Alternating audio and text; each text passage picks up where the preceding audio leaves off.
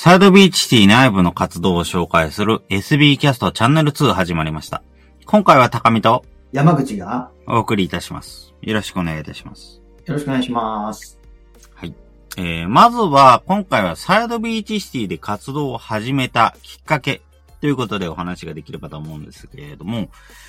えー、サイドビーチシティで、まあ、あの、最初本当に自分たち理事3人で立ち上げたわけですけれども、この時の、えー、山口さんとしての活動をし始めたきっかけ、経緯をお伺いできますでしょうか？はい。えーと、きっかけはですね、ちょっとまあ、サイドビーチシティに関わる前までちょっと遡ると、えー、まず私、まあ、東京に職場があったものでして、なんていうんですかね、地元にこう、ネットワークというか、まあ、あんまりこう、まあ仕事も含めて、横浜にないなということに気づいて、えーで、地元、まあ横浜で何かこう、人材であるとか、そういったネットワークを、こう、やっぱ広げていかないとって思い始めたときに、えー、館内の桜ワークスですね、えー横浜コミュニティデザインラボさんがやっている、えーシェアスペース、まあ、こちらのイベントとかにですね、ちょっとまあ顔を出すようになって、で、まあ、横浜で活動してる人たちって、まあ、どんな感じなのかなっていうのを、ちょっと、こう、追っかけ始めたというか、えー探り始めました。で、えーそこでまあ出会った人たちが、まあ結果として、えー高見さんと、まあ、芦田さんと。まあ、厳密には高見さんは別のコミュニティで出会ってるんですけれども、まあ、ただ実際にこう会って、えー何かやりたいねというような、あっかけは、まあ、そこだったのかな、というふうに思っています。で、その後ですね、その後に、まあ、えー、町田さんがサイドビーチシティという、えー、任意団体をやっているという話を伺って、そこで、まあ、えー、一緒にやってみたいなとか、一緒にやったらどうか、みたいな話を、今、志田さんから、あ声かけてもらったのが、まあ、最初かな、というふうに思います。ありがとうございます。そうですね。地元にネットワークを作りたいという思いがまずはあって、その後、えー任意団体として活動している、えー、志田さんのお話を聞いて、そこに関わることになったという形なんですね。ありがとうございます。そうですね。本当に、あの、こう、自分もそうですね、その時には、本当に、なこういうようなところでやってるところがあるんだなってのは、すごく、あの、他の団体の話を聞いてても、すごく思ってはいたんですけれども、いや、本当にサイドビーチに、その中の一つの団体に関わることになるな、なるんだなっていうのは、正直自分もあまり考えてなかったんですけども、そこで関わることになったのは良かったなというふうに思います。そうですね。あえあれ、高見さんって、ラボとの、あの、きっかけって、なん、なんでしたっけ？うんでしたっけ？まあ、もともとは、あの、政治家さんと、あの、対談をするというようなイベントを、あの、ええ横浜コミュニティデザインラボが何回かやっていたので、そこに関わり始めたのがきっかけだったかなというふうに思います。自分自身も横須賀で仕事をしてて、で、横浜に何かちょっと、あんまりそこまでよ、いちいち横須賀に行ったり、東京に行ったり、コミュニティイベントの参加するのに移動するの大変だなと思ってて、そのあたりに横浜で何かないかなと思って探してたという形ですかね。そうですね。なので、まあ、きっかけは、まあ、館内ら辺の要はシェアスペースとか、そういったイベントがきっかけで、まあ、出会って、まあ、志田さんからお声掛けいただいたっていうのが大きなところで、あと、この後、じゃあなんで NPO 法人にしたのかっていうお話もちょっとしたいなと思いまして、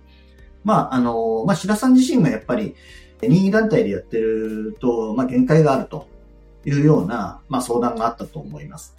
で、どうせやるのであれば NPO 法人ですね、に、えーしたいというような意向を受けて、で、私は当時は独立して、まあ、いわゆる株式会社はやっていたので、えーまあ、NPO 法人っていうものがどういうものなのかっていう興味を持って、確かに NPO 法人ってやってみたいなっていうふうに、えー思ったのが、また一つ、この次のステップですよね。えーサイドビッチが NPO 法人になるきっかけのその一つだったかなと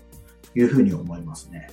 ありがとうございます。任意団体の限界を感じていたという話でしたがね。はい。えー確かにそういうようなところで、あの、株式会社経営されてる方が、もうちょっと別の軸で活動をしたいというところで NPO っていうのは興味持たれるっていうような話はよく聞きますね。はい。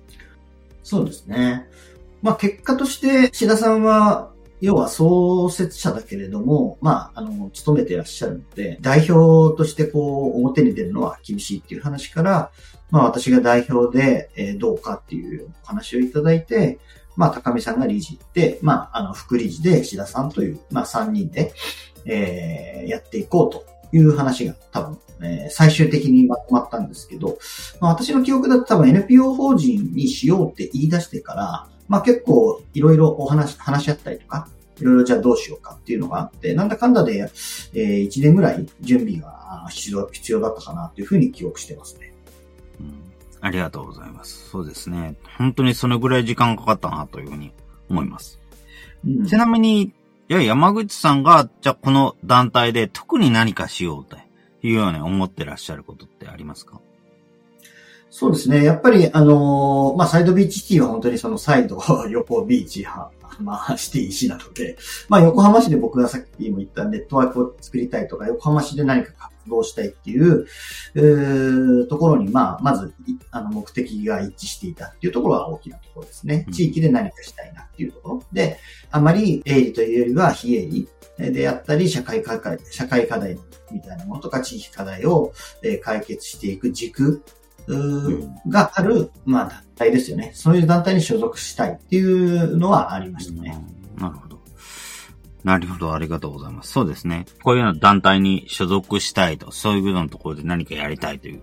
ことですね。はい、具体的な内容については、また、まあ、次の機会にお話を伺えればというふうに思いますが、す何か、あの、そうですね。あの、この現在のサイドビーチシティとして、あの、メアットとして何かキーワードとしてやりたいことっていうのは何かありますか？もう一言でまずは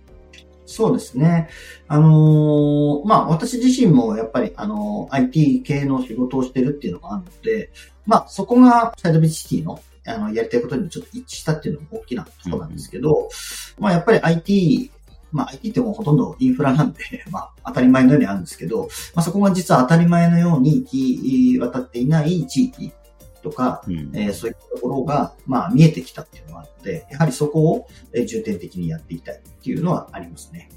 そうですね。ありがとうございます。そういうふうに、本当に IT が意外と浸透していないというか、行き届いていないというか、そのような場っていうのは確かに非常にありますし、このような活動をしてきて見えてきたことでもあります。本当に自分も横浜コミュニティデザインラボに関わるようになって、つくづくそのような環境が見えてきたっていうのが大きいですかね。はい。ありがとうございます。はい、それではまずは今回はこのぐらいでということで一旦終わりにしていければと思います。今回、はい、えー、サイドビチティ理事長の山口さんにお越しいただきました。山口さんどうもありがとうございました。はい、どうもありがとうございました。ありがとうございました。